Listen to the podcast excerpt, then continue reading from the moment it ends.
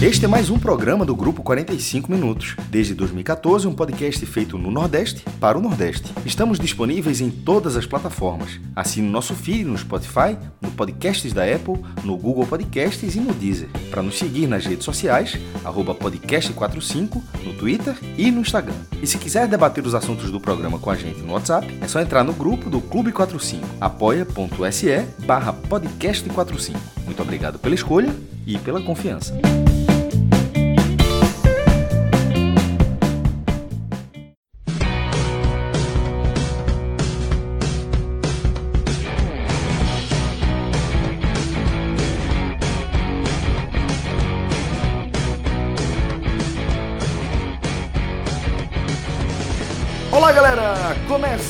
Mais um Telecast. Eu sou Celso Shigami e estou aqui com Cássio Cardoso, com Fred Figueiredo, que eu não sei como é que vai estar o sinal do homem, viu? Porque tá num tal de paraíso, para de Carneiros, litoral sul do Pernambuco maravilhoso, tá? E também com Rodrigo Carvalho, que está é, aqui na edição do nosso programa. E a gente se reuniu para falar é, de mais uma eliminação do Bahia numa quarta de final, né? É, estamos falando aí da eliminação diante do Defensa e Justiça, que venceu o Bahia no Lailô, né? havia vencido em Salvador por 3 a 2 e venceu no Noberto Tomaguelo por 1 a 0, fazendo aí um placar agregado de 4 a 2, eliminando o Bahia de Mano Menezes. Foi a 11 eliminação do Bahia numa fase de quartas de final desde 1990. Já estou aqui de, de olho no blog do maestro Cássio Zirpoli, é, sendo duas eliminações nas quartas do Brasileirão, cinco na Copa do Brasil, duas na extinta Copa dos Campeões e agora duas na Copa Sul-Americana. Tá? É, a gente vai analisar, eu estou trazendo esse retrospecto para o debate, porque certamente vai permear aí a nossa análise, para a gente tentar é, enxergar como essa nova eliminação é, situa o Bahia dentro desse histórico e falar, obviamente, também do jogo em si. Mas talvez o jogo até fique em segundo plano, né? Vamos ver como é que vai desenrolar aqui o programa, tá? Mas antes de a gente mergulhar aqui nas nossas análises, eu queria fazer um convite aqui para a nossa audiência, tá? Para falar aqui do nosso parceiro, o Bet Nacional, parceiro que está é, tá com a gente numa caminhada que eu tenho achado bem interessante, né? Tem sido nosso parceiro no nosso Hoje Tem, que é um programa que a gente grava ali de segunda a sexta-feira, analisando os jogos do dia, né? Sempre com o foco é, mais voltado para os times que a gente acompanha mais de perto, que estão aqui no nosso radar, né? Então, é aquele, aquela análise pré-jogo que também vem incrementada aí com a análise do nosso especialista em apostas, nosso tipster Pedro Pato, tá? E isso tem, é, é, inclusive, deixado a minha forma de acompanhar futebol e minha forma também de analisar futebol um pouco mais completa. Pelo menos eu tenho enxergado dessa forma. O Fred é um companheiro é, que está nessa jornada também. Tenho aprendido bastante, né? Já aprendia antes é, sempre que eu queria apostar em alguma coisa, sempre que eu estava pensando em dar aquela animada aí em, no acompanhamento de algum jogo, de algum esporte, alguma modalidade, sempre consultava Fred e agora estou aprendendo ali no dia a dia também, aprendendo é, atalhos para deixar o jogo mais emocionante ainda. Tá? Então fica esse convite aí para vocês acompanharem também o nosso Hoje Tem Bet, beleza? É, agora, Cássio Cardoso, vamos falar dessa eliminação do Bahia diante de Defensa e Justiça, fechando esse, esse Lailô. Fica à vontade aí para trazer a análise pelo prisma que você achar mais importante a gente começar aqui nossa conversa. Fala, Celso. Um abraço para você, um abraço para Fred, Rodrigo. Todo tá bem, né, jovem? Hein? Tá bem, né? Deixa eu dizer um negócio para você. O, a, semana pass a, a, semana passada não podia começar ou não. Realmente ia, ia, me dar algum problema de saúde. Mas hoje eu tava, já cheguei suave. Ô, ô, Celso, ano, semana passada eu prometi que eu raspava o cabelo se o Bahia passasse. Que eu não tinha nenhuma convicção. Olha que, pô, raspar o cabelo, velho, perder essa lata bonita aqui que eu tenho, né? É, não, a lata um orelhão. Não ia, perder, não, ia perder a moldura, né? É. Mais, né? o bonito é amanhã que diz, né? Então, você não vai dizer que ela tá mentindo. Bom, o, a questão toda é a seguinte, é, o Bahia, ele chegou para esse jogo, Celso, com uma perspectiva de passar sob dois aspectos, principalmente. O primeiro aspecto, que o torcedor, de forma geral, mais se apega, é o fato de futebol ser um esporte em que tudo pode acontecer. Futebol é um esporte em que, de repente, uma jornada muito boa do Bahia poderia colocar o time numa semifinal pela primeira vez na história de uma competição internacional. Esse viés, ele, ele é assim levantado muito mais no sonho, muito mais no aspecto abstrato, na famosa mística que o torcedor se apega, do que de recortes recentes do Bahia em momentos decisivos. E eu não estou me referindo nem ao momento quartas de final que tem esse recorte histórico aí dramático, né? Que a gente posso fazer uma visita rapidamente para vocês e colocar mais duas nesse bolo aí. Mas é, ele estava é, inconsistente do ponto de vista de, de racionalidade em decisões recentes do Bahia. Decisões recentes dessa estrutura de grupo do Bahia que não soube se comportar e não soube ir além do que é, poderia né? principalmente em fases decisivas. Eu envolvo o final de Copa do Nordeste, envolvo o segundo turno de Campeonato Brasileiro, Copa do Brasil 2019, quando, além da eliminação, um comportamento bizarro no jogo contra o Grêmio, que o time foi covarde.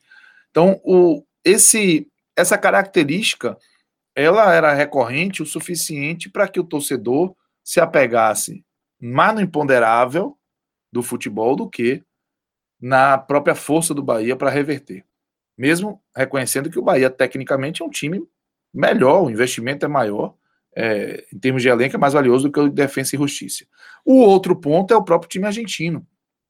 O Defensa e Justiça fez um jogo na Fonte Nova em que, mesmo abrindo 2 a 0 muito cedo, ele demonstrou até uma certa inocência, uma candura, para fazer um jogo que seria perfeito para o Bahia reagir. Que é um time que tentava atacar o tempo todo e que não tinha uma transição defensiva boa o suficiente para não correr riscos.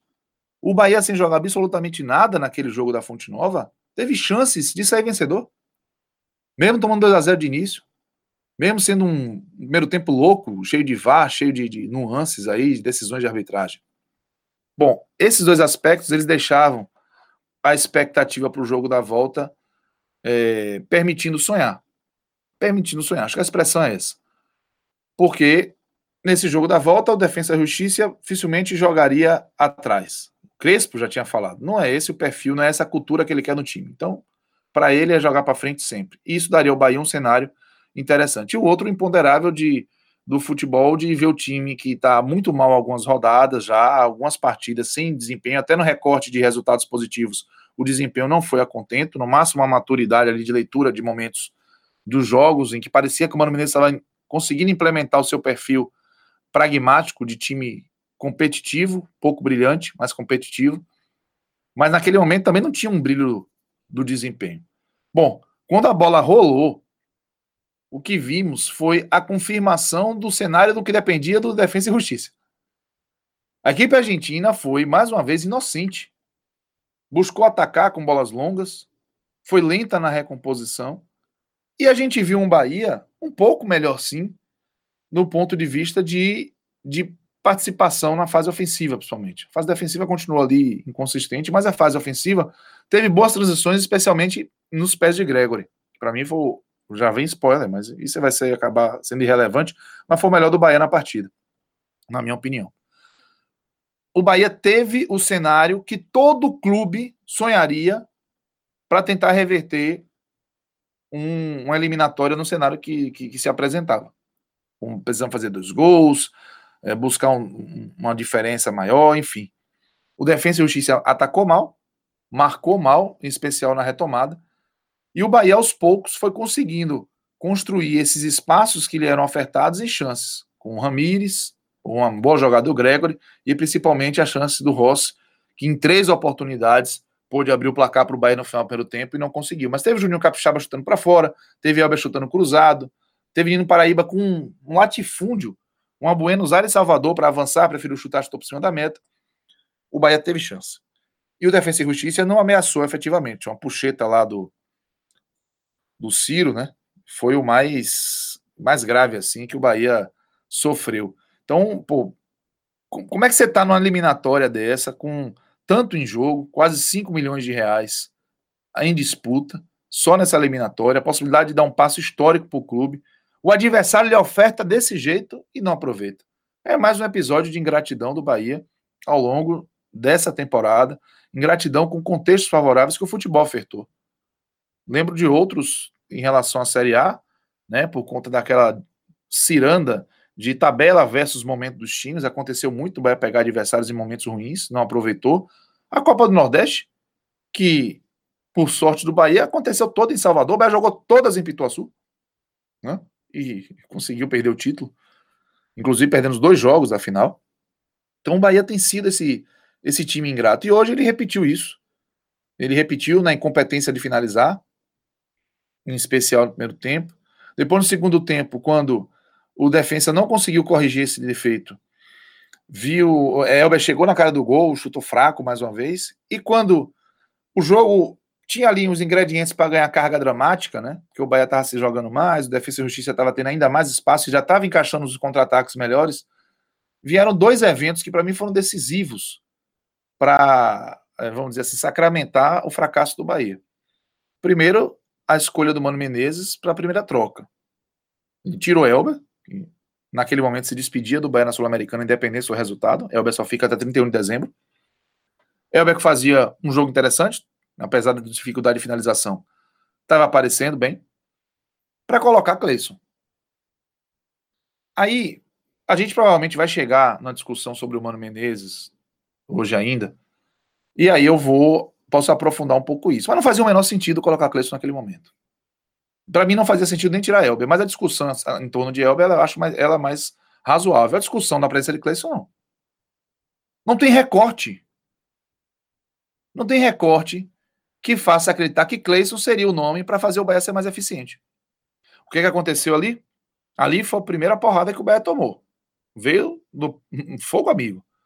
O Bahia já perdeu o ímpeto ofensivo. A partir do momento que Cleison entrou, o Bahia não teve mais nenhuma grande chance. Mas, mano, preferiu credenciar isso a o que vem na sequência, que é a expulsão estúpida de Rossi. Rossi reclama de um pênalti que, na minha opinião, não existiu. Eu Ok, eu me concentrei muito mais na parte de cima do contato, que foi o braço do zagueiro, no ombro dele, que tecnicamente pode configurar um pênalti, mas não me pareceu um movimento forte o suficiente para derrubar o Rossi. Tem um contato embaixo que eu não percebi. E eu não vi o replay vezes o suficiente para me preocupar em olhar mais para o contato de baixo. Mas o VAR revisou e achou que não foi pênalti. E do que eu vi, para mim não foi pênalti também. Eu não tenho discussão é, em achar, não, eu não marcaria o pênalti, se eu ver diferente, eu mudo de ideia. Bom, Rossi tinha tanta convicção que era pênalti que ele nem foi apertar o juiz do árbitro, ele só falou, você vai olhar, ótimo. Ou seja, ele não estava preparado para a negativa. Ele não está preparado para a negativa, é mais um reflexo e do, de como o Bahia não está preparado para as adversidades. Como o Bahia é um time instável com as mais diversas reações, né, cada um intrínseca a cada personalidade, as adversidades, as frustrações. Não faz o menor sentido o Rossi mostrar a genitália para o VAR em protesto pela não marcação dos pênaltis. Não tem uma explicação plausível para esse gesto. O que é que leva o cidadão a pegar nos bagos, jogar para fora do shot e apontar pro VAR? É, e é coisa de Freud, né? Freud vai, vai ter uma explicação para essa, esse, essa fixação aí, né? É o quê? E aí o árbitro é rua, né? Vai fazer o quê? Senão desmoraliza. O próprio VAR chamou, ele mostrou pro VAR. O VAR vem ver aqui, ó. Tá assinando sexy hot, foi. Pelo amor de Deus, pô. E aí, o, o a expulsão de Rossi, para mim, ela sacramentou a eliminação do Bahia, porque o Bahia ficaria com o Cleison em campo e com um a menos. Se isso parecer redundante, não é. É Cleison em campo e Rossi expulso. Bom, veio o lance ainda da expulsão do jogador Acevedo, que foi inclusive um lance com o Cleison, que caiu do céu, que o Acevedo, ele deu, ele reforçou a minha impressão de que o Defensa e Justiça estava preparado para perder a vaga. O Defensa e Justiça botou Alvará e Letreiro na porta para entregar a vaga ao Bahia. Mas é, essa expulsão ainda não foi suficiente para o Bahia é, tirar alguma vantagem. E diante daquele cenário em que o Bahia tentava atacar, mas não tinha a menor qualidade, é, virou um bando. Com o Daniel entrando apenas aos 35 do segundo tempo e com o Rodriguinho a tiracolo, né, que não pegou na bola. E o time do Defensa e Justiça, percebendo o final do jogo se aproximando e se estabelecendo melhor emocionalmente, veio o lance do gol que só sacramentou, né? O Walter Bol dá um passe para o Brian Romero, e o Brian Romero é, exibe a simplicidade dos vencedores, né? Um tapa com tranquilidade na série de Douglas e tudo resolvido. Então, é, o que vimos foi, assim, um, uma incompetência muito grande do Bahia, uma eficiência do Defensa e Justiça, mas um comportamento imaturo desse mesmo Defensa e Justiça que poderia dar ao Bahia a oportunidade de sair com a vaga histórica. O Bahia repete mais uma vez o episódio que me confirma a impressão de que é um time com vocação ao fracasso. Não dá, olha, Celso, Fred, não vai ter argumento que diga: ah, o Bahia chegou às quartas de final da Sul-Americana, nesse momento, para valorizar a campanha o suficiente para não parecer desmoralizante ser eliminado da forma que foi por quem foi. Com todo respeito à defesa e justiça. Por quê? Chegar nas quartas de final se mostrou uma obrigação diante do que a tabela foi montada, abrindo uma porta da felicidade para o Bahia. O chaveamento ele colocou doce na boca do Bahia. E o Bahia, com a mão mole, deixou cair no chão. Encheu de terra. Não tem como não aproveitar uma chance dessa. O Bahia era, talvez junto com o Júnior de Barranquilha, que só encontraria numa fase que já seria histórica, que é a semifinal, o time de maior investimento, de mais é, recurso técnico desse chaveamento.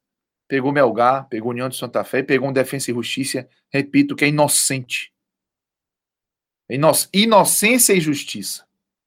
E o Bahia foi. É fraco o time. É fraco o time. O Bahia foi incompetente de uma forma indesculpável mais uma vez. O Bahia pegou o seu 2020 e jogou no lixo com essa eliminação que né, foi patética. Foi uma eliminação patética, uma eliminação indesculpável e que, repito, ela não será diminuída por ser uma fase aguda, por ser uma fase de quartas de final.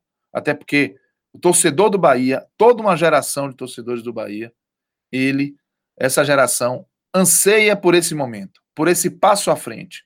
Esse dado que o Cássio Zipoli trouxe foi um dado também que usei, né, talvez até fazendo conta sem a Copa dos Campeões, mas foi um dado que eu também usei, citando a Copa dos Campeões, de antes das quartas de final começarem, apontando lá no NE 45 como mais uma Bahia, mais uma oportunidade.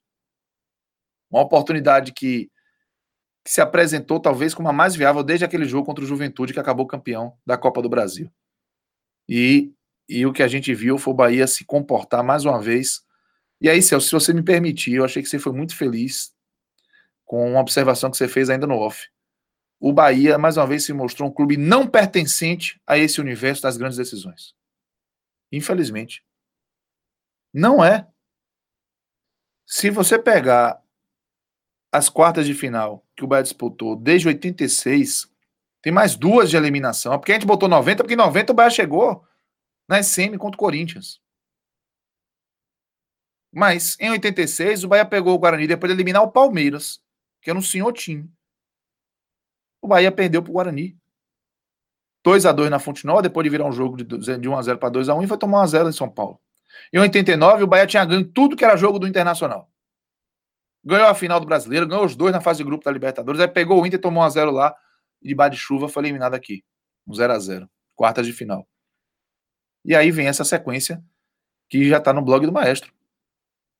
94, pegou a máquina do Palmeiras, desculpável, bem desculpável, né? Você tomar 2 a 1 do Palmeiras na ida e na volta com aquele time que o Palmeiras tinha, o Bahia era um time modesto, ok, faz parte. Aí veio 99 na Copa do Brasil.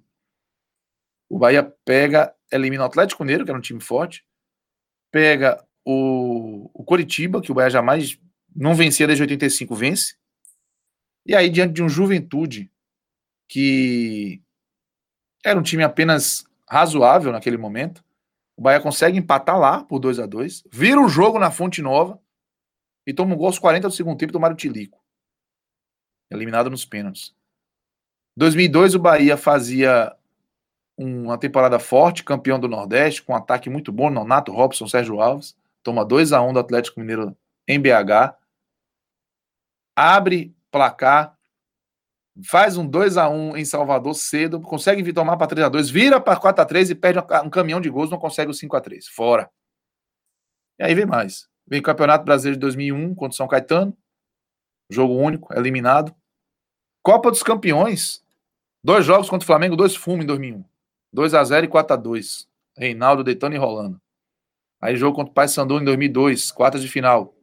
Jogo no Mangueirão em Belém, 2 a 1 Paysandu. Veja só como isso vai parecendo um teto que o Bahia não sabe quebrar. Aí vai para a década seguinte, 2012, Bahia de Falcão, pega o Grêmio, Falcão parecia já é, prever, né? Que ele fala que o Grêmio foi campeão do Mundial em 83, meu amigo. 30 anos depois, vai falar disso? Pois bem. Ele falou e o Bahia tomou 2x1 e 2x0. Aí veio 2018 com o Palmeiras, 2019 com o próprio Grêmio naquela é, é, participação patética no jogo da Fonte Nova quebrou o recorde de público da Fonte Nova em clube, e o Bahia faz um jogo daquele, que não consegue chutar um gol na meta, uma bola na meta direito. E aí vem também é, Copa Sul-Americana, com VAR, com tudo, em 2018 com o Atlético, mas também com incompetência absurda nos pênaltis. E esse ano, que para mim, de todas essas, não teve nenhum adversário tão acessível quanto esse que o Bahia enfrentou na Sul-Americana 2020. Nenhum. Nada foi foi tão bem preparado para o Bahia. A cama nunca foi tão bem feita na quarta de final, nesse período todo, para o Bahia se consagrar e chegar na semifinal. Nem o Bragantino de 90 que o Bahia eliminou. Ou o próprio esporte de 88, que o Bahia eliminou. Ali foi muito mais complicado. Mas esse reforço foi dado. Esse reforço aí é um carvão molhado para Guilherme Bellintani e companhia, tá? Porque não dá para sustentar uma boa gestão fora de campo com um time que não sabe ser feliz. E esse Bahia é um time despreparado para o sucesso, é um time que não sabe ser feliz. Hoje só mostrou isso mais uma vez. É, Fred, quando, quando o Cássio referiu ali ao que eu falei em relação ao, ao não pertencimento das fases finais, eu falei é, não de forma provocativa, foi em off, mas foi um, um comentário é, sério mesmo que eu estava fazendo em relação a, a, essa eliminação do Bahia, porque é, é aquela coisa, né? São as oportunidades de você é, construir, escrever um novo capítulo, né? Porque o futebol é isso, né? A história de um clube ela é feita de fato de histórias, né? São capítulos que são escritos ali, por vezes é, num jogo, é, por vezes num campeonato ou numa era, vai depender do recorte que você queira dar, mas é feito ali de, de histórias, de fato, né? E esse cenário que Cardoso descreveu, que eu trouxe na abertura do programa também, é um cenário que ele vai se somando. E, querendo ou não, por mais que os elencos mudem, os treinadores mudem, até a torcida vá mudando com o tempo, é, isso, de certa forma, é uma marca que vai se somando à história do clube. E quando a gente fala do Bahia, do maior clube da região, né, é, a gente espera que um time que, como o Bahia, que chega numa condição como ele chegou nessa temporada de 2020, com esse elenco, com essas peças que ele, que ele tinha à disposição, com o treinador que ele tinha à disposição, com o executivo que ele tem à sua disposição, que continuará tendo, né? É, com a, mesmo com a chegada de Mano, né? Com a tabela que, que Cardoso descreveu, né? com o caminho que, que a Sul-Americana reservou para o Bahia nessa edição 2020 e mais uma vez o time é eliminado diante de um adversário que não, não era, não estava à altura do Bahia. O Bahia era o favorito no, no encontro com o defensa e toma um Lailô. Então era aqui que eu queria é, entregar para você, para você seguir a sua análise. Mas você também fica à vontade, se você quiser entrar pelo jogo.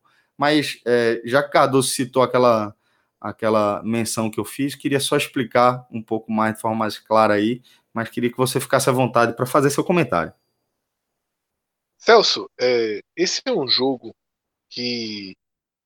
E essa é uma situação, sua própria pergunta, né, sua própria é, explanação depois do comentário de Cássio, já abre uma série de possibilidades de iniciar é, um comentário, tá?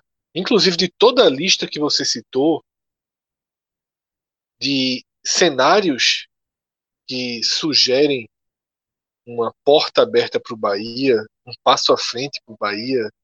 O único que eu discordo é a contratação de Mano, que eu acho que o Bahia fez uma avaliação muito errada de cenário, tá? Se preocupou muito com questões que não eram tão importantes naquele momento. E o Bahia precisava de reconstrução. Tá? O Bahia não precisava de um treinador que chegasse e conseguisse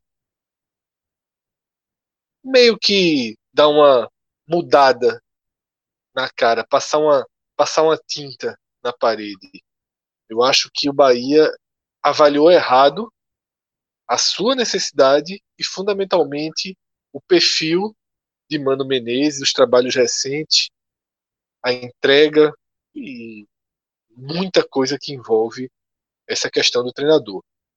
Mas eu vou começar, Celso, falando sobre o que você me perguntou, né? esse ponto que você pegou de Cássio, essa sua frase de não pertencimento do Bahia às fases mais decisivas das grandes competições. E eu queria dizer que existem duas formas, ou existiam. Talvez o verbo comece a ficar no passado pelo tipo de futebol que é disputado hoje no mundo, não é nem no país. Então eu vou com o verbo no passado. Existiam duas formas de você ir além do papel de coadjuvante, que é o papel que historicamente é reservado ao futebol do Nordeste. Certo? Claro que o Bahia tem uma história que começa com um título né? No primeira, na primeira competição nacional, o Bahia é campeão. Mas é fundamental que a gente, nesse momento, entenda os contextos, as mudanças do futebol e, sobretudo, aqui, nós que estamos falando e todos que estão vindo devem discernir bem, separar bem as épocas. Né? A gente não tem muito como comentar, como trazer para um debate como esse o futebol de 1959. Tá? Isso é algo que não há, não há uma linha, não há um curso de comentário que a gente possa usar 1959 como base. 1988 a gente pode.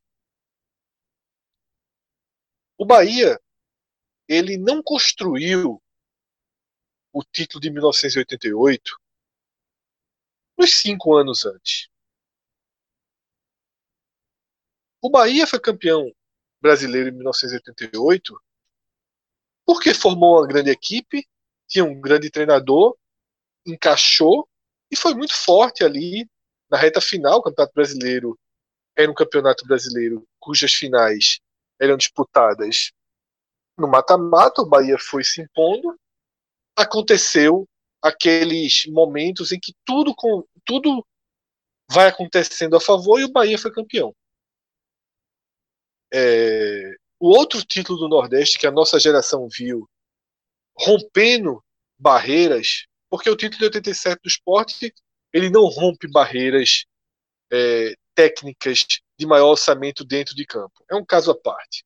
Eu cito 88 e eu cito 2008, Copa do Brasil, em que o esporte é campeão. O esporte em 2007 e em 2006 ele não se preparou para ser campeão da Copa do Brasil. A Copa do Brasil de 2008 não foi fruto de um trabalho de crescimento do esporte. O esporte montou um time, o time encaixou, foi competitivo, alinhamento dos astros, força dentro de casa.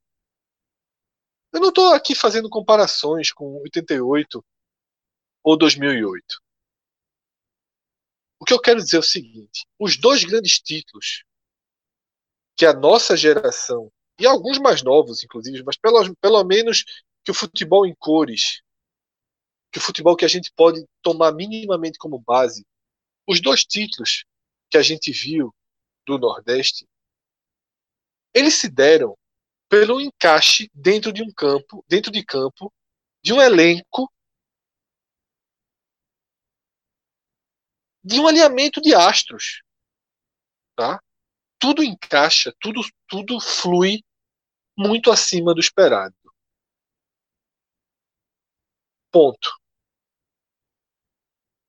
É assim e foi assim que a gente conheceu as maiores campanhas do futebol do Nordeste. Vem os anos 2000,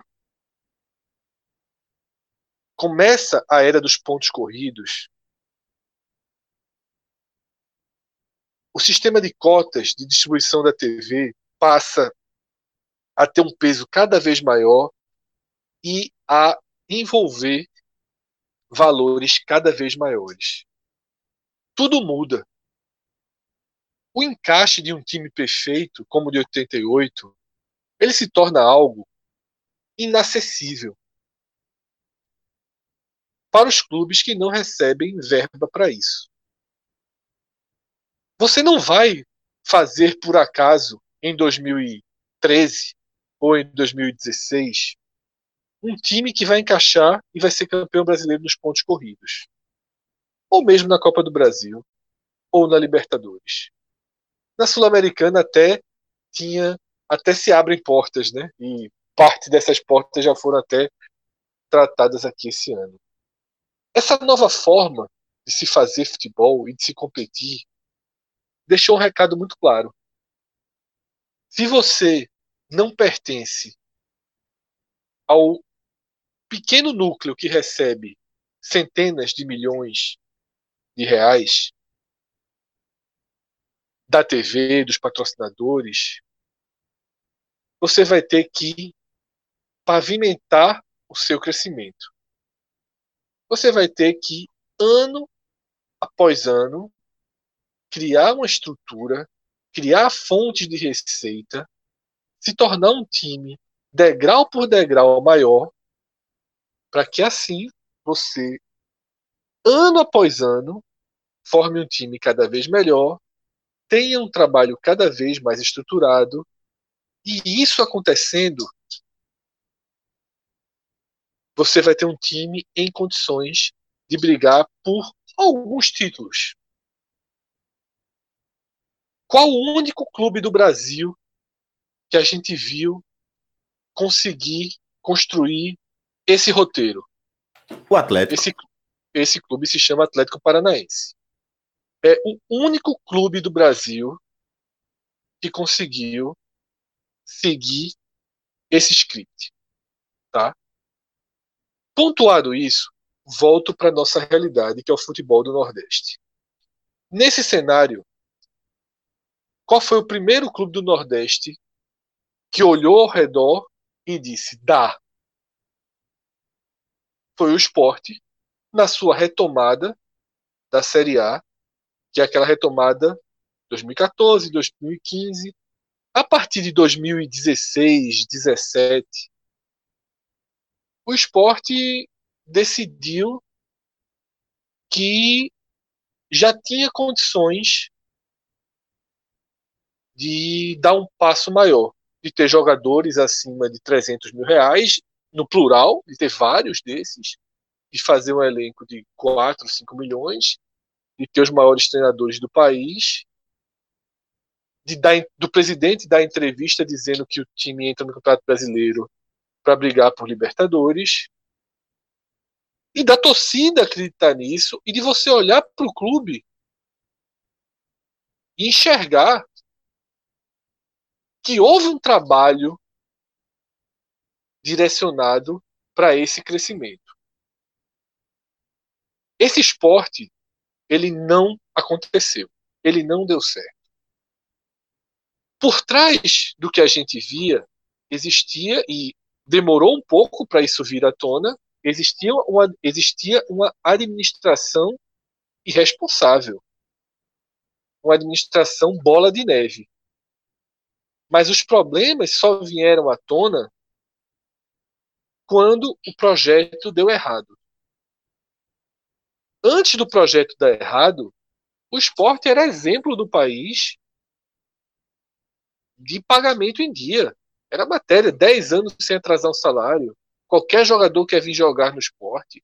Eram matérias frequentes na imprensa de Pernambuco e circulando no país. O esporte era o clube modelo do Nordeste. O Campeonato Brasileiro de 2017, eu me lembro muito bem dos guias, Sport TV, estavam dividindo os times em, em blocos de cinco de favoritismo, colocavam o esporte no segundo. Em 2016 não foi grande coisa não, tá? Mas trataram 2016 como um ano de azar do esporte, mas 2017, pelos investimentos, seria. Quando 2017, o máximo que o esporte consegue, o esporte chega em quarta de final de Sul-Americana, mas o máximo que o esporte consegue é escapar do rebaixamento. No final daquele ano, em dezembro, veio a primeira notícia de atraso salarial, de que o, o, o, time, o clube devia dois meses. E aí foi apurado, o presidente disse que era mentira, que eram dois dias, e depois a gente apurou que houve um acordo, pagaram o prêmio pelo acesso, pelo, pela permanência, e deixaram os salários atrasados, prometendo que está na outra temporada, porque os jogadores saíram de férias com dinheiro na mão, que o prêmio foi um prêmio pesado pela permanência, foi negociado faltando três, quatro rodadas. Por que eu estou fazendo essa explanação? Porque o esporte não deu. Antes de não dar certo financeiramente, antes da bola de neve estourar e de vir o caos que veio, o esporte não deu certo dentro de campo. O esporte não deu certo quando tentou dar um passo de jogadores com salário X, de ter mais de um, de ter jogadores de investimento alto, que você projeta que você vai ganhar dinheiro com ele, você gasta o dinheiro para trazê-lo, como foi o caso de Reinaldo Lemes, você gasta o dinheiro para trazê-lo, projetando que ele vai render e que vai além.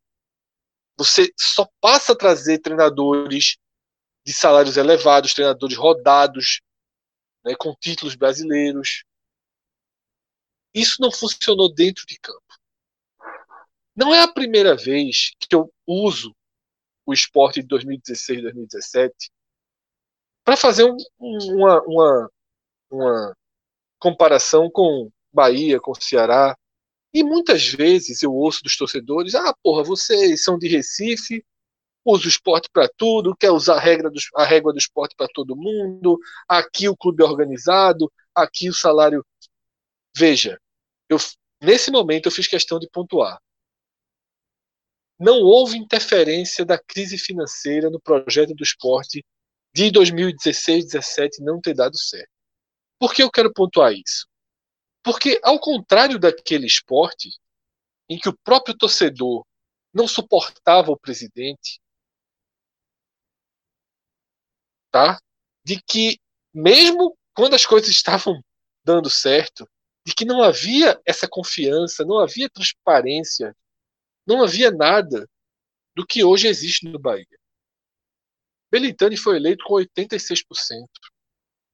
Torcedor do Bahia gosta de Belintani, respeita Belintani, acredita em Belintani. Não é só o torcedor do Bahia, não. Eu acredito em Belintani, eu respeito Belintani. Eu acho que Belintani é um cara com excelente perfil para ser presidente de um clube. É um, é um cara... Midas ele, Fred. Ele é um Midas. Ele é um cara é. que, que para além do futebol, tudo que ele entrou, ele, ele teve êxito. Pô. Ele é um cara. É equilibrado, muito, Celso. É equilibrado. O Bahia tem outra ele transparência. Não é, ele não é uma unanimidade entre a torcida do Bahia. Né? A gente sabe que tem focos ali de, de, de oposição tal, mas que são mais barulhentos do que numerosos. Né? Isso, a, 86% acabou de ser eleito.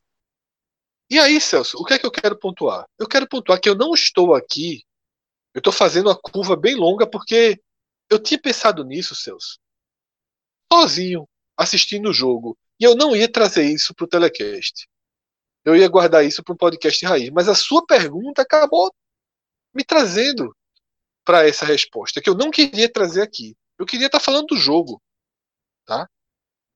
Mas vou voltar para minha linha, tá? O que eu quero dizer é que eu não estou colocando em xeque, eu não estou colocando em xeque a viabilidade financeira deste Bahia. Eu não estou dizendo que o Bahia de 2021 vai ser o esporte de 2018, vai, a conta vai começar a aparecer, os salários não vão ser pagos. Me, me surpreenderia muito mais do que aconteceu no esporte. Porque existe transparência, porque a gente acompanha o crescimento ano a ano, passo a passo, tijolo a tijolo. São relações diferentes, são momentos diferentes. E os aprendizados ficam de um lado para outro. Essa curva toda foi necessária só para separar administração e campo.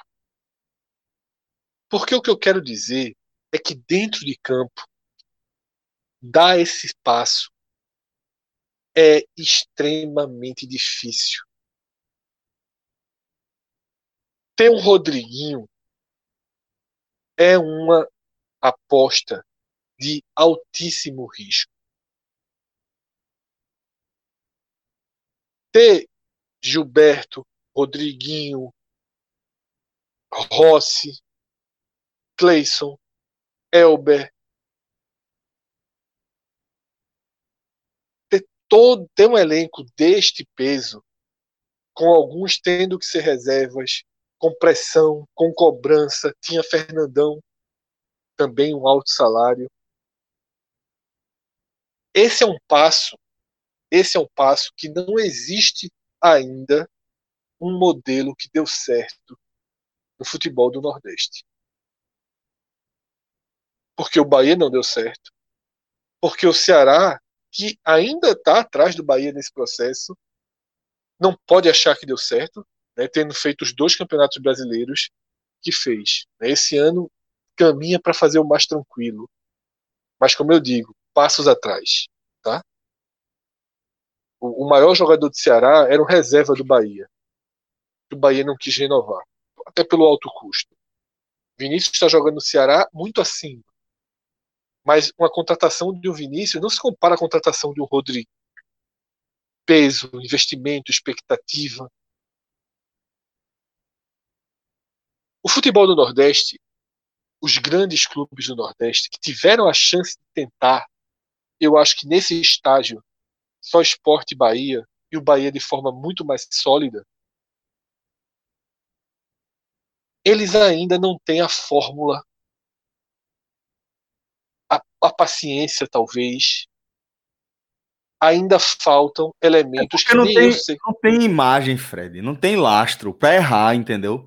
Porque Exatamente. Quando, é. Quando Esse você, é o segredo. É. é, é porque assim, Fred, é, a gente já, já debateu isso, talvez analisando outro recorte de futebol, né? Quando a gente falava que é, o jogador de, de 300 mil reais era o debate da gente da época, ele já não fazia mais a diferença né? Porque a gente tinha, tinha, esse marco né? de o jogador de 300 mil reais. É, e para você mudar de patamar, naquele momento a gente falava, bicho, agora o que você está precisando é ter alguns jogadores de 500 mil reais. E isso requer um lastro, porque isso foi aumentando em progressão geométrica, né? É, com, com, com o cenário que você descreveu em relação à, à distribuição é, de, de, direito de transmissão, patrocínio e etc. Né? É, isso, isso fez com que é, os times desse, desse, é, dessa realidade que, tá, que é o grosso da realidade do, do futebol da elite, né? É, é, são os times que sobem e descem ali, que estão fora ali do G8, basicamente, né? É, esse, esse, essa realidade é, não permite que esses times errem. E se você olhar para a parte de cima da tabela, para aquele grupo lá, o G8, eles são times que eles erram mais do que acertam nas temporadas deles. E eles podem errar mais do que acertar. Porque no outro ano eles vão ter grana para reformular o elenco com outros jogadores de 500 mil, alguns de um milhão de reais. Vão buscar jogadores que estão sendo pleiteados por, por gigantes do futebol mundial. Né? Celso, Rodriguinho, jogando o que está jogando, parava de entrar em qualquer time de, é isso que eu tô dizendo. De porte. Ele não ia ser acionado todo jogo. Ele não ia ser acionado todo jogo. O Rodriguinho vem prejudicando o Bahia em todas as partidas que entra.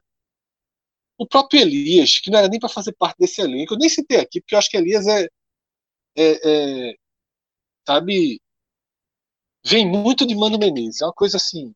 Também que é outra coisa que acontece, né? Chega o treinador, pede um jogador como Elias, sua direção, seus, seus analistas de desempenho deixam passar. Sabe, Elias não existe. Ah, já não existia. E tá aí Elias recebendo no Bahia muito mais do que valia no mercado. Meses antes. Estava na prateleira, sendo oferecido. Porque o treinador chega, ele é pedido, deixa de ser oferecido. Enfim. Esse não pertencimento, ele é real. Tá? E a gente não tem fórmula. A gente não tem fórmula para mudar isso, a não ser insistir no trabalho correto, tá? a não ser insistir no trabalho correto. Ou seja, o que é que eu quero dizer com isso? O Bahia tem uma temporada muito ruim, aprende lições, tá? Acho muito difícil que essa crise é, entre num, num, num processo corrosivo a ponto de gerar um rebaixamento, e aí sim teria uma consequência em efeito dominó muito drástica né, para a situação financeira do clube. Mas, considerando a normalidade, que é fechar o ano, mas seria muito bom conseguir voltar para a Sul-Americana até para que esse meu discurso faça sentido. Mas o importante é entender, olhar, por exemplo, o Atlético Paranaense, entender que não esse passo de virar um, um grande clube e querer, porque esse essa foi a armadilha, essa foi a armadilha que que caiu, que o esporte caiu e que o Bahia é, caiu. É você não só se concentrar em crescer, em fazer o seu, mas você querer os aplausos do Sul e Sudeste, né? do Sport TV, você querer as matérias dizendo como, olha como o Bahia cresceu, tá? Você querer o carimbo. Esquece o carimbo. Esquece o carimbo. Tá? Eu vou dar um exemplo dentro do Nordeste de um projeto interrompido que, em termos de desempenho, é um projeto muito melhor, que é o projeto Rogério Ceni no Fortaleza. Imagine você se o Bahia pudesse voltar na fita, né, voltar no tempo e dissesse assim: vamos, vamos tirar Rogério Ceni, vamos fazer uma proposta. Acabou o ano, né, vamos, Rogério Ceni está Fortaleza, vamos procurar Rogério Ceni, vamos fazer uma proposta, sabe, de um trabalho de longo prazo né, para tirar ele. O Bahia é maior que o Fortaleza. Uma proposta do Bahia não é como a do Flamengo. Confiar, dá para confiar em Rogério para isso mais não, viu? Não, veja só, eu tô falando no, voltar a fita. Do antes, do antes, do antes. Não, voltando a fita. Se o Bahia volta a fita lá atrás, é, entende o campeonato ruim que Roger fez, diz assim, ó, vamos trazer alguém para mudar a nossa linha. Por que com o Rogério Ceni não ia vir Rodriguinho não? Não. Por que com o Rogério Ceni Fernandão não joga? Sabe? o, projeto Rogério Ceni no, no Fortaleza ele envolve o desenvolvimento de um elenco equilibrado e de uma forma de jogo. Eu acho que é isso que o futebol do Nordeste precisa entender a partir desse 2020 do Bahia. Porque esse 2020 do Bahia se soma ao 2017 do esporte. Tá? 2016, 2017. Eu vou chamar de 2019 e 2020 do Bahia e 2016 e 2017 do esporte. Esqueça de novo a questão do rombo financeiro, porque, repito, o esporte não sentiu dentro de campo nenhuma consequência de qualquer problema financeiro. Era um rio de dinheiro. O, o, o, o Elias, o Elias de de Mano foi o Wesley de Vanderlei Luxemburgo, que custou 300 mil ao esporte para jogar os últimos meses da temporada, por mês. 900 mil reais em três meses.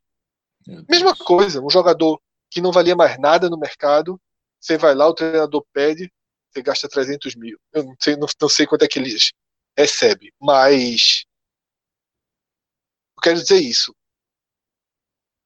É preciso desenvolver, olhar para si, desenvolva seu crescimento, mas não queira o carimbo. Nós não precisamos desse carimbo. Nós precisamos ter times mais fortes. Nós precisamos ter jogadores com mais gana. Não de passar uma chuva, de encerrar uma carreira ou de tentar uma projeção para jogar na, no Oriente Médio. E sim o jogador que queira crescer, que pense, eu vou sair do Bahia e vou para a Europa. Esse perfil precisa mudar. É preciso ter um treinador que abrace um projeto do começo, que desenvolva uma forma de jogar. Porque na marra, na tentativa de usar o recente e ainda frágil poder financeiro em comparação aos times que chegam em finais, não dá. É arriscado, é perigoso, é frustrante. Então, volta, volta algumas casinhas, mantém todo o seu equilíbrio, até para não correr, para não repetir negócio de Rodriguinho, tá? Vamos, vamos fazer, vamos pensar um 2021 de um time mais forte, de um time que revele, tá? De um time é, é, é, que a gente possa enxergar ele um pouco mais forte em 2022 e um pouco mais forte em 2023. Eu acho que é esse o caminho, como vinha sendo Fortaleza, não fosse essa esse perfil de Rogério Ceni que queira ou não, muita gente alivia. Eu acho que ele foi é, traiçoeiro duas vezes. Né? Ele tem um perfil, mas duas vezes ele abandonou o barco. Entendo suas razões, mas não passa o pano não. Então, é, queria ter falado do jogo, né? Queria ter falado de oportunidades perdidas, mas a pergunta acabou me trazendo por esse caminho e acho que acrescenta de alguma forma. Ainda que alguns torcedores estão aqui tendo, porra, nada a ver, não tem comparação, mas enfim, cada um tem sua visão. Eu acho que é importante quando, quando as coisas se repetem, é importante você procurar o que os elos que existem, porque são é. realidades parecidas, oh. investimentos parecidos, né? E desfechos parecidos. O, o Fred Celso, é, por que, que a gente aprende história, né? Na escola? Exatamente. É, por isso, né? Acho que a lógica está aí. É, eu concordo plenamente. Eu.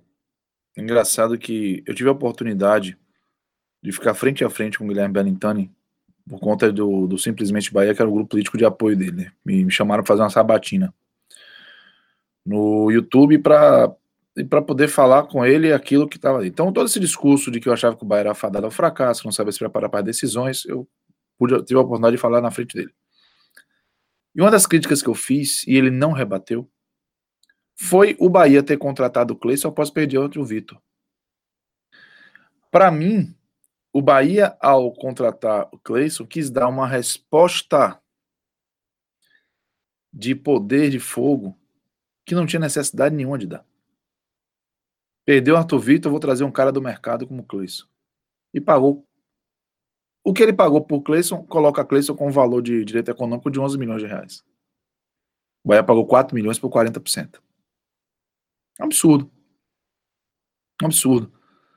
Esse é o tipo de gesto de quem está tratando o futebol ainda de uma forma superficial.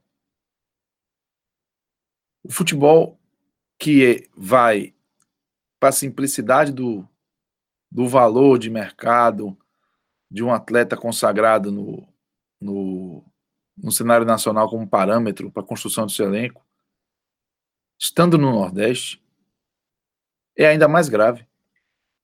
O, São, o Santos chegou na semifinal Libertadores hoje. A base em peso lá. São Paulo ampliou a liderança no Campeonato Brasileiro. Um dos maiores destaques é um jogador da base e a base está em peso lá fazendo diferença. Por que quem tem poder aquisitivo, quem tem poder de compra, como o Flamengo, por exemplo, ele pega o seu dinheiro, investe em um atleta, mas ele não deixa de botar quem é da base. Não é, não, não é à toa. É um caminho de sustentabilidade.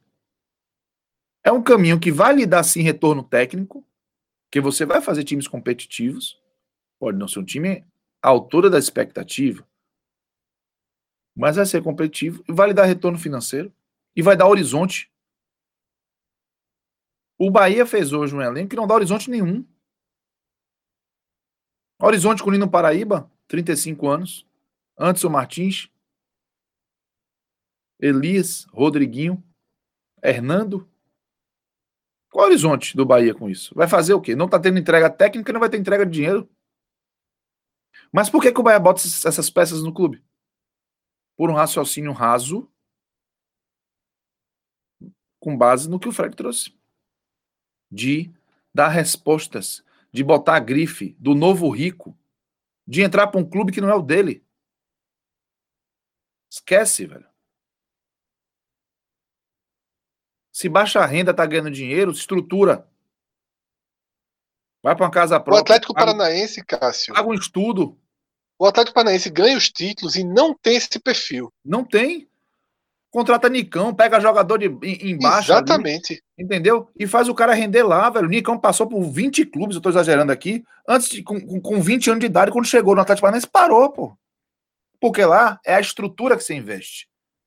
Você pega um cara que não tem mercado, mas se você oferece uma boa estrutura, um jogador mediano em todos os outros clubes, vira um bom jogador lá. Se você constrói isso, o Atlético, ele ganhou dinheiro para se especializar ainda mais como um minerador. E o esporte naquele momento e o Bahia nos últimos anos tá querendo se colocar como comprador. Não vai dar certo, velho, vai quebrar. A maioria das empresas que quebram, quebram na hora do passo maior que a perna. Pode observar. Quebram quando estão crescendo e não sabem crescer. O crescimento é uma etapa difícil. E ele precisa ser muito bem cuidado. Não tem nenhum tipo de necessidade de dar resposta. Quem, ó, quem sabe o futebol tem a tranquilidade de botar três, quatro nomes questionáveis ou desconhecidos no time que sabe que com dois reais de jogo de 90 minutos, o torcedor vai gostar? Essa. Aí está o segredo do futebol. Não, não é a expectativa inicial que você tem que contemplar, é a final. A expectativa final é a que fica. A expectativa final, o, a percepção final positiva. Não é a alegria do anúncio do nome grifado. É a alegria de um resultado. O elenco do Bahia de 88, quando começou o Campeonato Brasileiro, era capaz do pessoal xingar. O Bahia tinha um atacante chamado Renato Pemucho. Esse é o apelido dele. E isso não vai se repetir, Cássio. É porque meu comentário ficou tão longo que eu não consegui amarrar perfeitamente, mas é justamente isso. O caminho 88, esse caminho não, nunca mais vai acontecer. Eu concordo, mas eu discordo Tem... de quem acha que o caminho para que voltem Bahia, Esporte, Vitória, Fortaleza, Ceará a buscarem as primeiras posições em cenário nacional e internacional é ainda o mercado comprar competir com quem. Exatamente, não é. E porque é. Celso, naquela intervenção dele, deixou claro que não se compete. Quando você traz Rodriguinho, que ganhava 800, eu não sei quanto é que ele ganha no Bahia, mas o cara ganhava 800. Ganha muito, mas ganha muito. É, Ganha muito, a gente não tem ideia. Ganha muito. Ninguém reduz de 800 para 100. Tá? Então, é, é, é, é um cara que ganha muito. Enquanto você traz esse cara, o Flamengo traz Gerson. é, veja só. É o, o Palmeiras. Arrascaeta e Everton Ribeiro. É, exatamente. É outro, outro, outro momento. Não dá. Não é assim que vai. Não. Tá Fred, tá ficando é, meio claro que não é assim que vai. É, é, é, é, é, chato, eu concordo que é chato a gente ficar sempre citando o Atlético Paranaense, mas é o único caso. Né? É, é um único exemplo e, inevitavelmente, a gente precisa buscar referências. É, a vida é assim. Né? E é a maior referência que pode existir para todo Exato. clube. E, e o que eu quero destacar aqui, Fred, é que o Atlético Paranaense ele se destacou sendo fazendo justamente o que o oposto do que os clubes que a gente está analisando aqui estão fazendo, que é seguir um modelo mais parecido com o modelo que seguem esses clubes que compõem a, a real elite do futebol brasileiro, né? Ele isso, fez o quê? Ele rompeu com isso. Ele isso, rompeu, o Botafogo. Rompeu com a Globo. Sabe? Ele falou, velho, você não quer? Então beleza, então aqui você não entra. Aqui eu consegui ser o maior, tá? Aqui no meu estado, aqui no meu quintal, eu consegui me firmar como a grande referência. Então, beleza. Se você quiser chegar no mercado, é por aqui. Se não, beleza, vai lá, vai, vai conversar com o pessoal do Rio, vai conversar com o pessoal de São Paulo, vai conversar com o pessoal do Belo Horizonte e Porto Alegre. Mas aqui, se você quiser conversar, você vai conversar nos meus termos. Eu acho que, que o quebrar a roda é fazer um pouco disso. É pegar um Nicão e falar: não, beleza, você não precisa render agora, não. Eu tô vendo aqui características que vão fazer com que você se adeque ao sistema de jogo Celso, que eu estou pensando. Sabe por que tudo se encaixa? Veja como tudo se encaixa. O Atlético Paranaense, ele chega na final da Sul-Americana e você não tem o jogo dele transmitido, certo? Isso. Por que você não tem o jogo dele transmitido? Porque é um clube que só tem torcida no seu estádio, né, e uma torcida pequena, muito menor do que a do esporte do Bahia, mas também porque é um clube que tem Nicão, né, que tem jogadores. O Wellington, que você não, é, que você não consegue fazer uma chamada. É. Se é o Botafogo que chega, é Honda, é Sidoff que chega. Tá entendendo? O que é que adianta? o que é, é que é. Honda, o que é que Calu? trouxe ao Botafogo? É, o que é que Honda, Calu trouxeram ao Botafogo? Sidoff trouxe, a... né? Porque tu falou não, Sidoff trouxe. Não, veja, mas assim, mas não ganhou nada. Fez uma boa campanha, beleza, conseguiu botar uma, uma campanha de Libertadores. Acho que a Chapecoense também conseguiu. Sabe? Então, assim, uma campanha de Libertadores, às vezes, não encaixa aquilo que eu falei, você consegue um bom encaixe você não é campeão. Mas um bom encaixe ainda se permite uma campanha de Libertadores. Mas Honda, o que é que Honda trouxe ao Botafogo esse ano? Sabe o que é que Honda trouxe? O carimbo. O carimbo que o Bahia busca. O carimbo que o esporte busca. O carimbo que o Ceará busca. Foi isso que Honda trouxe. Que aí assim, ó, o Flamengo. Um o Flamengo tem, exatamente, o Flamengo tem Gabigol, tem Bruno Henrique, tem Gerson, não sei o que, o Botafogo. Vamos aqui, vamos de, de Honda. Aí, Honda. O que é que Honda, o que é que o Botafogo? O Botafogo perde todos os jogos do campeonato. Honda não bate uma falta. O Botafogo se tornou um clube. A gente fez um programa. A gente fez um programa é, ano passado, ano retrasado, Vasco, Botafogo e Fluminense, o novo Nordeste. Porque eles tentam um caminho parecido. Eles forçam um caminho parecido para tentar. Porque o Botafogo, Vasco e Fluminense não são mais grandes. Um dia foram, não são mais clubes grandes. Pô. Eles não integram mais a verdadeira elite do futebol brasileiro não deu para eles nos modos que os outros fazem. Não deu.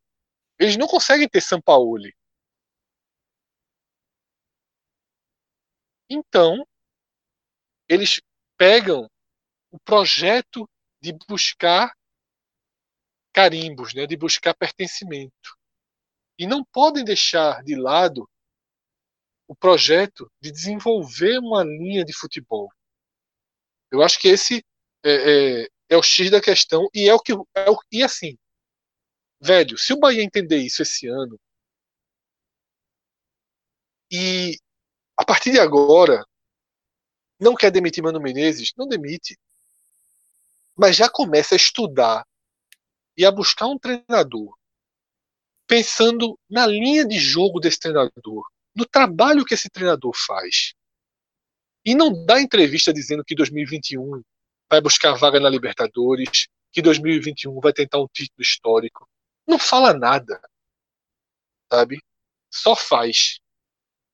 Eu acho que é, é, é importante entender o caminho. Porque o Defensa e Justiça, se soltar ele aqui, se soltar ele aqui, botar na Copa do Nordeste, né, vestir a camisa do, do vestir a camisa do, do Imperatriz, ele tem um, se soltar ele na Copa do Nordeste com a camisa do Imperatriz, ele tem uma campanha parecida. Mas tem uma outra escola, tem uma outra postura, tem uma outra vibração. Mas foi falado aqui por Cássio, eu não vou voltar para o jogo. Foi falado. Cássio usou muito o termo inocência. O inocência que Cássio usou, ele na verdade é um dos termos que traduzem fragilidade. Fragilidade técnica. O time é ruim. Quando, quando é. o Carlos estava floreando, eu falei: o, o defensa é um time ruim. O time, não tem, o, o time não tem capacidade de fazer uma retranca. E por isso que não faz. Porque se tivesse, fazia. Porque não tem zagueiro, porque não tem volante, porque não tem goleiro capaz de dizer assim: eu vou me fechar aqui, vou reduzir os espaços. Ele sabe que ele tem atacantes rápidos. E ele joga o jogo. O jogo, e eu vou falar rapidamente, o, meu, o jogo é exatamente. No tele, eu acho que eu participei do tele da derrota por 3 a 2 e eu falei: existe um, um, um desenho de jogo. Que o Bahia pode até se classificar indo para os pênaltis um jogo de cinco gols de novo, que é o Defesa e Justiça entrar aberto e o Bahia também entrar aberto. Porque pode ser um jogo de muitos gols. E o roteiro era para isso. A bola não entrou. A bola não entrou. Poderia ter sido. Esse jogo poderia ter sido 2 a 2 Poderia. 2 a 1 Bahia? Poderia. 3 a 1 Bahia? Poderia. Dependendo do momento ali, porque o jogo teve alguns momentos. O Bahia não foi horrível na partida. O Bahia foi bem em alguns momentos. Só que os gols não saíram no futebol é o que você, o que é que define o jogo de futebol? O que você extrai dos seus melhores momentos. Eu não consegui extrair, mas aí faz parte. Tá? Então eu acho que esse é o eixo aí. Meu único comentário rápido sobre o jogo é esse, porque Cássio já já dissecou e ele encaixa nesse nesse perfil aqui, né? Porque não é fácil, tá? Não é fácil um elenco com o investimento que tem o Bahia com a estrutura que tem o Bahia, saber que a semifinal seria disputada contra um time chamado Coquimbo do Chile, que tem uma estrutura precária. Né? Acho que não se equivale a, a, a, Não sei nem comparar. Eu não sei nem comparar. Não é fácil, nesse momento, você olhar para a semifinal e dizer: caralho, como é que eu não tô? Não é fácil, mas já passou. Né? Não dá para chorar o leite derramado. Dá para mudar o curso. O curso do. Não é nem do trabalho, é o curso do seu objetivo dentro do clube. Eu estou falando diretamente para Belintani. É o curso o da é lógica. É, é lógico. O que, é, o, que, o que é que Belintani quer para o Bahia? Ele já conseguiu a primeira parte. Belintani é respeitado no Brasil todo, o Bahia rompeu barreiras, inclusive com um trabalho de comunicação, que é a nossa área espetacular, que serve de referência, de modelo, né? inacessível em alguns momentos, de tão bom que é, inacessível para outros dizer, pô, vou fazer igual a Bahia, não faça não, não tem como. Tamanha liberdade, tamanha criatividade, tamanho respaldo. Agora, Belintani precisa entender que tudo isso, né, que a busca por reconhecimentos, cada, cada páginazinha de carimbo, não transformaram o Bahia num clube mais vencedor. O Bahia não é um clube vencedor na era Belintani. O Bahia perdeu final de Copa do Nordeste dentro de casa duas vezes. Tá? O Bahia não consegue é, é, um desempenho memorável na Copa do Brasil, na Sul-Americana, nem no Brasileiro. Né? Mais um ano, tudo indica, pode ser que ainda se recupere mais um ano, que não chega nem na primeira página. ainda tem alcance para isso, mas a gente teria que pensar numa revoluçãozinha. Não precisa ser uma revolução, não. Se fizer 50% de aproveitamento, talvez ainda dê para chegar. Mas é isso, assim, é muito. O futebol ficou muito. muito abaixo. Tá? E se o futebol ficou muito abaixo, você tem que equalizar. Se você não equalizar, tá tudo errado. Aí tá tudo errado. Porque o torcedor, ele não quer os carimbos. O carimbo, o carimbo satisfaz o ego do torcedor. Eu digo isso enquanto torcedor, inclusive. Quando, quando eu, eu ligo o, o, o Sport TV e tá todo mundo dizendo que o esporte é grande, que vai chegar entre os 10 do brasileiro, que esse ano briga por Libertadores. Porra, meu ego se satisfaz. Né? Quando o torcedor do Bahia ouve o podcast no começo do ano, que a gente diz que o Bahia é, é o maior time do Nordeste, que o Bahia esse ano, quando, quando sai o sorteio da chave da Sul-Americana, que a gente diz, olha, o Bahia é semifinal sem maiores problemas. Pode ter um jogo duro com o Emelec, aqui o Emelec não veio. Outro jogo duro que a gente pensou era o Júnior Barranquilla, que não veio. Mas enfim, né? A gente não sabe de tudo também. Se eu soubesse de tudo, eu não ia estar aqui fazendo podcast. Eu ia estar batendo na porta do Belitani e dizer, Belitani, eu me contrate aqui, que eu sou diretor de futebol. E ano que vem a gente esse meu projeto aqui a gente conversa, vai chegar. Fred, conversa, tava vendo de aposta. Conversa. É, exatamente. Você até falou no comercial, né? Quem, quem, é profissional não sou eu. Eu nem aposto, eu me cansei, enjoei, eu não consigo nem botar nossa conta oh. para. Eu esqueço de apostar. É oh, isso, Fred. pô. A gente consegue identificar, a gente não vai ter soluções, porque senão não tá danado, né? Dentro dessa lógica aí, talvez até tenha dito isso em algum momento aqui no pod, mas observe, o Bahia investiu esses 4 milhões em, em Cleison e mais 1 milhão e 700 em Wanderson, que foi emprestado já ao Fortaleza. Isso dá quase 6 milhões, né? Se você. Investe 6 milhões na base. Eu duvido que você não tire isso. Duvido. Ô, 6 milhões na base. Ô Celso, não vai longe, não. Se você vai em Messias, zagueiro do América Mineiro, Luiz Otávio, zagueiro da Chapecoense. João Paulo, meio que o, o, Fortaleza, inclusive, pegou. Ademir do América Mineiro. Tô dando os nomes. Caio Dantas. Não é, não, é, não é antes, não. É se você tem essa capacidade de investimento. E o desprendimento. Porque você tem que ter um, uma equipe que olhe para o atleta e diga assim: isso não é só fase, isso é uma curva ascendente. Pra você dizer assim, eu vou botar esses caras. Aí um milhão de Breno Lopes, que o Bahia procurou Breno Lopes, o Palmeiras pagou quatro. Um milhão, você paga. Você paga um milhão para tirar Luiz Otávio da Chapecoense? Não tem a grife. Você não tem um carimbo. Não é o tipo de contratação que vai lhe botar numa, numa, num destaque, né? Numa página de internet, no conglomerado nacional. Mas a confiança nesse formato, quando a bola entra, você vai ter que estar tá lá na primeira página. É inevitável. Essa maldita lógica que precisa ter claro é a paciência de um trabalho bem feito. Paciência é a palavra. Paciência é uma das palavras. Mas não se tem. A, a, o reconhecimento tem que vir de imediato, tem que vir na grife, tem que vir na, na superficialidade. E aí, amigo, Quanto mais você se compromete com isso, mais você vai ter que bancar. É como se fosse. É, a gente viu muita história de filme, assim, né? Que você é, é, tem uma pessoa, seja uma garotinha ou um garotinho, que quer parecer pertencer a um grupo de, de, de, mais, de mais poder aquisitivo, de gente rica, ele vai participando daquilo, participando, e, e aí, não, vamos fazer um evento, vamos fazer uma viagem, vamos fazer aquilo e vai, vai, daqui a pouco não aguenta, velho. Você não acompanha. Não é a realidade. Se diverte diferente, velho. Dá para se divertir de outras formas. Dá para ser muito competitivo minerando.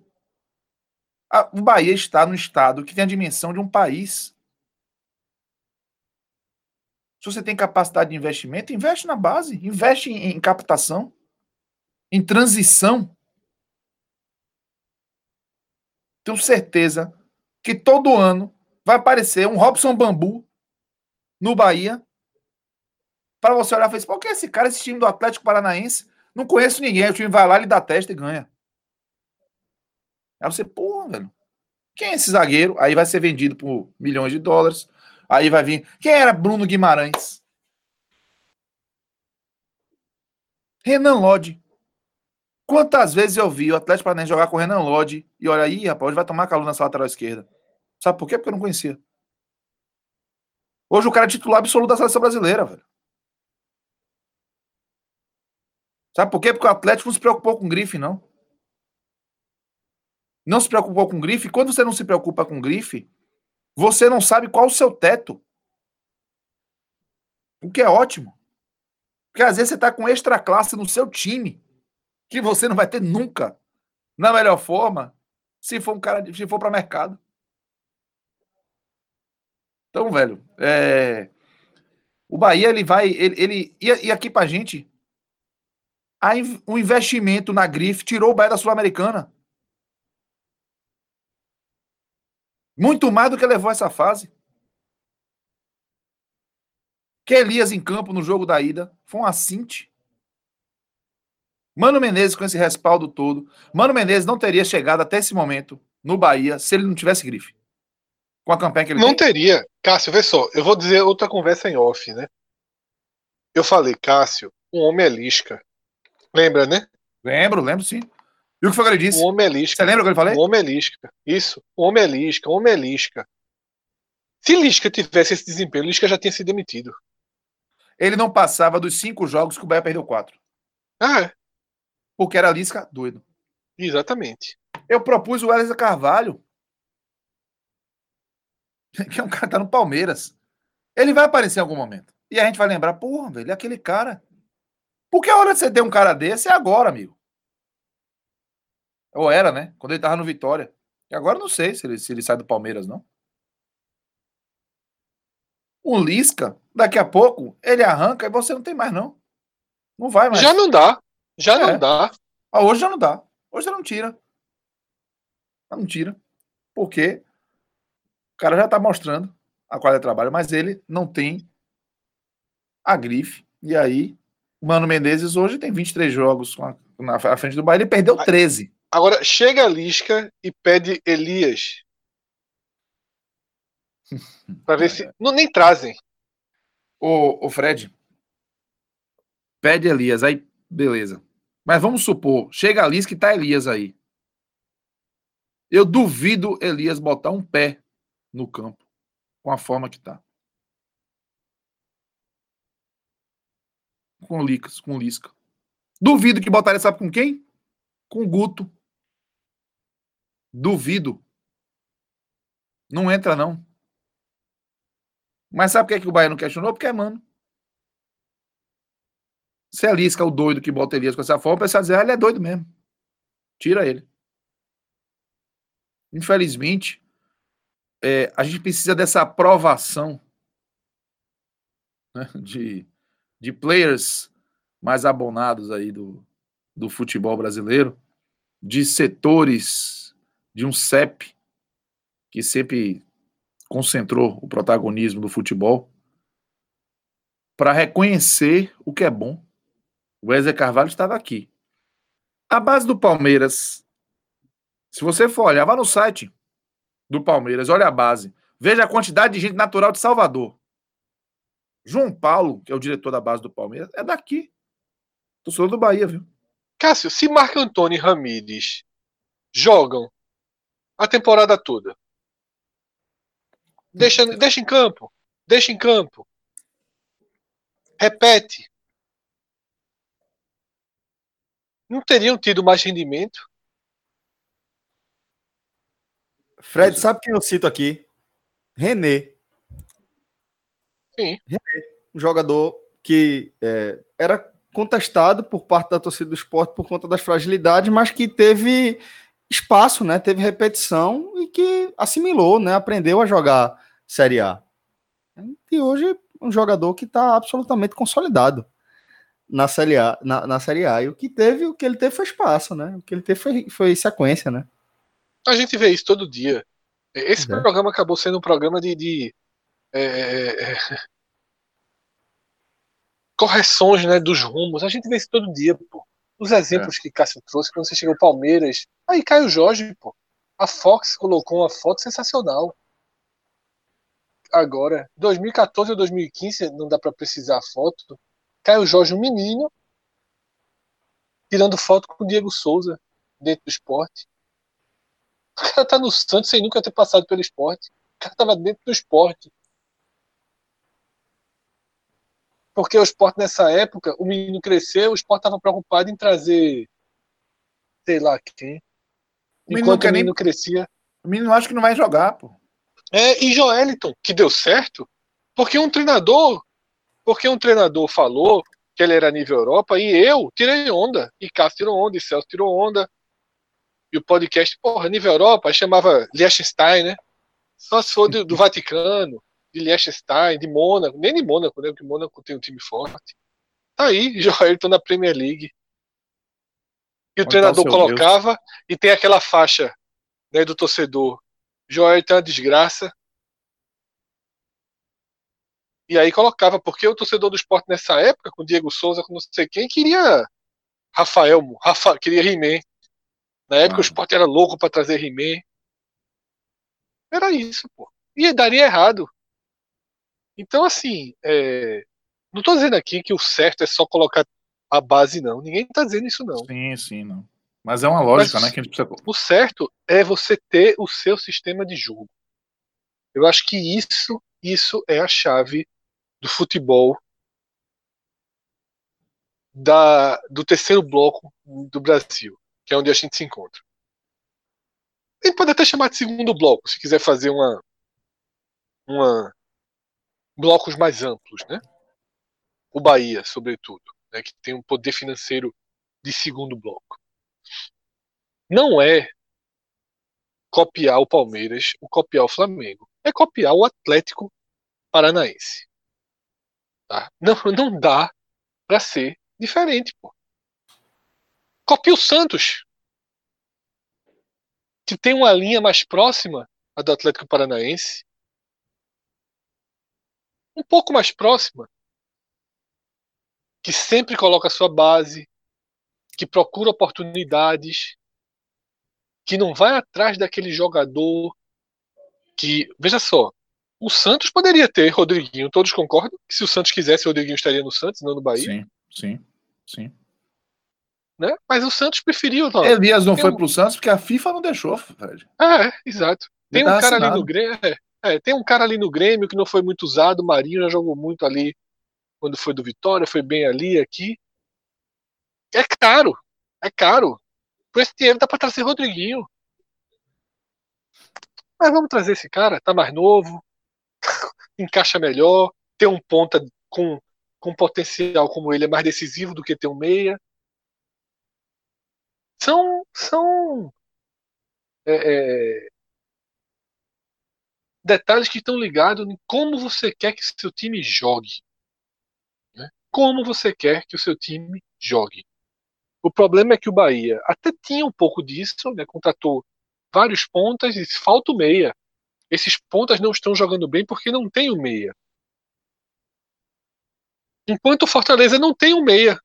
Não tinha o meia, encheu de ponta, um monte de ponta que ninguém aqui queria, ou alguém queria Oswaldo. Se o Bahia anuncia Oswaldo, a casa cai. Pelo amor de Deus, não é o Bahia, não. É o esporte que tem um time com 25% da folha do Bahia. 30%, 35%, sei lá, da folha do Bahia. Se anuncia é, qualquer um, tirando o David. Tirando o David.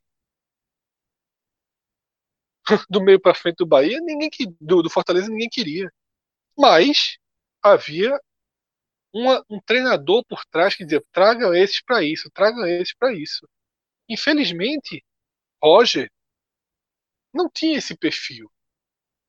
Não tinha, nunca teve. Tá? Tem suas qualidades e eu acho que é isso. Eu acho que o caminho está traçado. Como o Atlético Paranaense funcionou, como o Fortaleza esboçou funcionar, tá? eu acho que tem um caminho aí. E, e é o que a gente, Cássio falou, Celso falou, Cássio resumiu muito bem, né? Tudo que a gente está tendo aqui. É por isso que se estuda história. E, infelizmente, pode ser. Talvez daqui a 10 anos a gente sente de novo e diz, velho, infelizmente o Atlético Paranaense foi uma exceção. E não tem como não. nem de um jeito nem de outro. Ou então a gente vai chegar à conclusão de, ó, o certo é ganhar mais dinheiro, botar mais dinheiro, fazer cada vez mais dinheiro e trazer 4,500 e trazer 6 de 800 e depois traz 2 de 2 milhões até o ano que vai dar certo. Mas, por tentativa e erro, eu acho que está na hora de parar de cair na tentação desse passo mais largo. Eu acho melhor os passinhos mais comedidos, sabe? Eu acho que parece, parece, os resultados parecem mais palpáveis. Tá? Inclusive o próprio Bahia, né? Que se, eu acho que se você for analisar esse momento do Bahia, todos os anos foram de crescimento, menos 2020.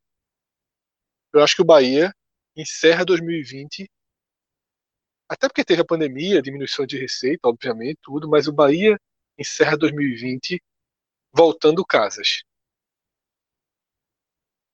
Então, é, é, é importante parar, né? Olha, Fred, é, concordo. E só para não deixar passar, eu acho que a gente realmente conduziu um papo para um, um assunto mais profundo, né? A partir do questionamento de Celso. Viu, Celso, que você fez? Mas foi ótimo. Mas logo, logo para que dupla, né? É, logo para quem não gosta de falar. Eu achei que foi, foi muito importante. Mas só um detalhe, tá? É um assunto que provavelmente vai voltar para a mesa e a gente deve fazer outras gravações com isso. Mas eu já vou colocar minha opinião aqui. E ela talvez não seja uma opinião. É, vamos lá. Eu não continuaria com o Mano Menezes, tá? Esse é o ponto. E eu vou dizer por quê. Primeiro, por que, que eu tolerei ano passado a queda absurda de rendimento do Bahia e de resultado com Roger Machado no segundo tempo, no segundo turno, e hoje eu não, aspas, tolero a, a queda de mano. Esse é um primeiro ponto para abordar. A dif grande diferença para mim é que o fracasso absoluto de Roger não botaria o Bahia na segunda divisão naquele momento. Então, o risco para o clube era um risco calculado, menor. O fracasso absoluto de Mano Menezes, que tem 23 jogos, 13 derrotas, é um fracasso que vai mudar a história do Bahia. Não tem colchão. Acabou a receita. Ano de pandemia ainda. De uma temporada que não vai ter intervalo entre uma e outra. O Bahia vai vai se envolver em problemas como o esporte se envolveu, como o Vitória se envolveu. Bom, esse é um ponto. Outro ponto. Mano Menezes, ele já assumiu discursos descolados da realidade. Essa entrevista coletiva após jogo contra o Defensa e Justiça, ele disse que o time não vem fazendo jogos ruins. Eu até ouvi de novo para ver se eu tinha entendido errado. Mas ele disse que não é raro, raramente o Bahia faz jogos ruins. Mano Menezes chegou para trazer duas, pra, com duas missões em curto prazo. A primeira estava mais sob o controle dele. Era fazer o Bahia parar de tomar tanto gol. E ele falou que contrataram o cara certo para isso. Mano Menezes ainda é técnico do Bahia depois de tantos jogos com o Bahia tendo a pior defesa do campeonato, com seis gols de vantagem para o segundo. Não resolveu. A outra missão que o Mano Menezes tinha é fazer o Bahia além na Copa Sul-Americana. Parecia muito complicado. Temos que reconhecer. Porém, aquele sorteio foi o sorteio que mamãe mandou no chaveamento. E a eliminação para um clube do porte de defesa e justiça, na condição que foi, agrava ainda mais esse fracasso. Para completar tudo isso, as decisões de Mano Menezes para esse fracasso são decisões claramente equivocadas. Insistências infundadas em peças e decisões de trocas e escalações que não fazem sentido e que estão acelerando esse, essa percepção de que ele é um dos principais responsáveis pelo momento que o Bahia vive hoje. Não se tira nenhuma responsabilidade de diretoria, tá? Mas dentro de campo, momento técnico do Bahia. Mano Menezes é o grande personagem dessa derrocada. E para mim, juntando tudo isso, que o Bahia precisa fazer para míseros 16 pontos que o Bahia precisa. O Bahia vai disputar 39. Vai precisar 16 para chegar a 44. tem confrontos diretos contra Vasco, Esporte, Atlético Paranaense, Atlético Goianiense ainda, né? Já que ganhou de novo hoje. O Bahia só precisa fazer o simples, que nem isso o Bahia tá fazendo. Porque com o Mano Menezes, nesse recorte aí, ok, um pouco depois, foi depois do Flamengo, né? O Bahia fez 11 pontos com os jogos que faltam. E o Bahia precisa de 16. O risco para mim é muito grande. Eu fui fazer também, a lá, Thiago Minhoca, uma pesquisa em relação a piores defesas do campeonato. Desde 2006, as piores defesas só não caíram em 2019, que foi o Goiás com aquele absurdo de 64 gols sofridos, mas ficou em décimo, porque fez muito gol. O Michael jogou muita bola. Foi vendido por 34 milhões ao Flamengo. E em 2017 com Sport e Vitória, que ficaram entre em 15 e 16, respectivamente, e escaparam do rebaixamento, os dois na última rodada. Acho que o Sport, não sei se foi, foi aquele jogo do Corinthians, não foi? Última 2017. rodada. Então, última rodada. Pois bem. As últimas vezes que a pior defesa do campeonato não caiu. Só que em todos esses campeonatos, ou caiu a pior defesa, ou caiu a segunda pior defesa, ou os dois, na maioria dos casos. Não vai dar para o Bahia permanecer na primeira divisão se não corrigir algo que o Mano Menezes chegou para corrigir e não conseguiu. E já não conseguiu. Cássio, eu posso colocar mais um ponto que se soma, concordo com o que você falou e trago mais um que se soma. Essa mesma entrevista, Mano Menezes, de forma até inteligente, ele já se garantiu no clube por mais 10 dias. Na hora, que, na hora que ele descarta o jogo do Flamengo, ao dizer que o Bahia precisará rodar elenco contra o Flamengo, ele já está se protegendo. Exatamente. Ele já tem mais 10 dias de clube para o jogo mais importante que existe para o Bahia, que é Bahia e Inter. Bahia, o Bahia vai enfrentar o Inter com o Mano Menezes. Isso. E se perder, aí talvez a gente veja a mudança, tá? Talvez.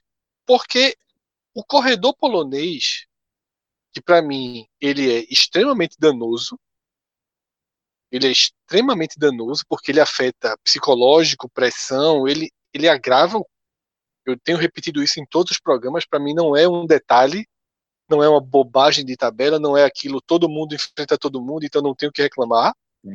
Para mim, existe um dano.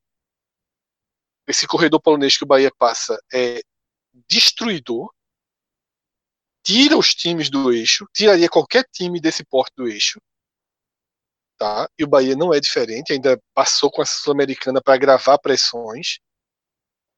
Mas, mano, ainda tem isso, velho. Já tirou o dedo duvido, da seringa, tirou o braço da é, seringa Eu domingo. não duvido ele atravessar o corredor e só vir ser questionado ou demitido nesse jogo do Atlético Goianiense, que é o jogo pós-corredor, que é justamente que é o, onde ele entrou. É o jogo que ele estreou, exatamente. Né? Então, assim, não por acaso, né, Cássio? Porque Roger também teve o corredor. Exatamente. Chegou tá desgastado por é, decisões ruins, é. o corredor foi fatal. E aí o corredor derruba, né? O final do corredor, você espera atravessar o corredor, é. afinal, ah, é muito difícil, é muito difícil. É, de fato é muito difícil. O que a gente sempre fala do corredor é isso, é que o Bahia jogando muito, ó, o Bahia tá jogando pra caralho, o Bahia tá jogando muito. Meteu 5 a 0 no Defensa e Justiça. Passou fácil. Mesmo ele jogando muito, talvez ele perdesse todos os jogos do corredor. Tirando Sim. do Ceará. Sim. Né? Talvez perdesse todos. Porque Exatamente. acontece. Porque você vai. Porra, o Flamengo pode ganhar de qualquer time, porra, da América do Sul qualquer time da América do Sul, o Flamengo pode ganhar bem. Como é que você vai fazer? Tá? Então, eu acho que esse é o, o, o, Concordo com o que você falou, eu acho que era um momento de tomar uma decisão, sabe? Para é. evitar, para evitar que o próximo treinador pegue no buraco. Exatamente. No buraco assim.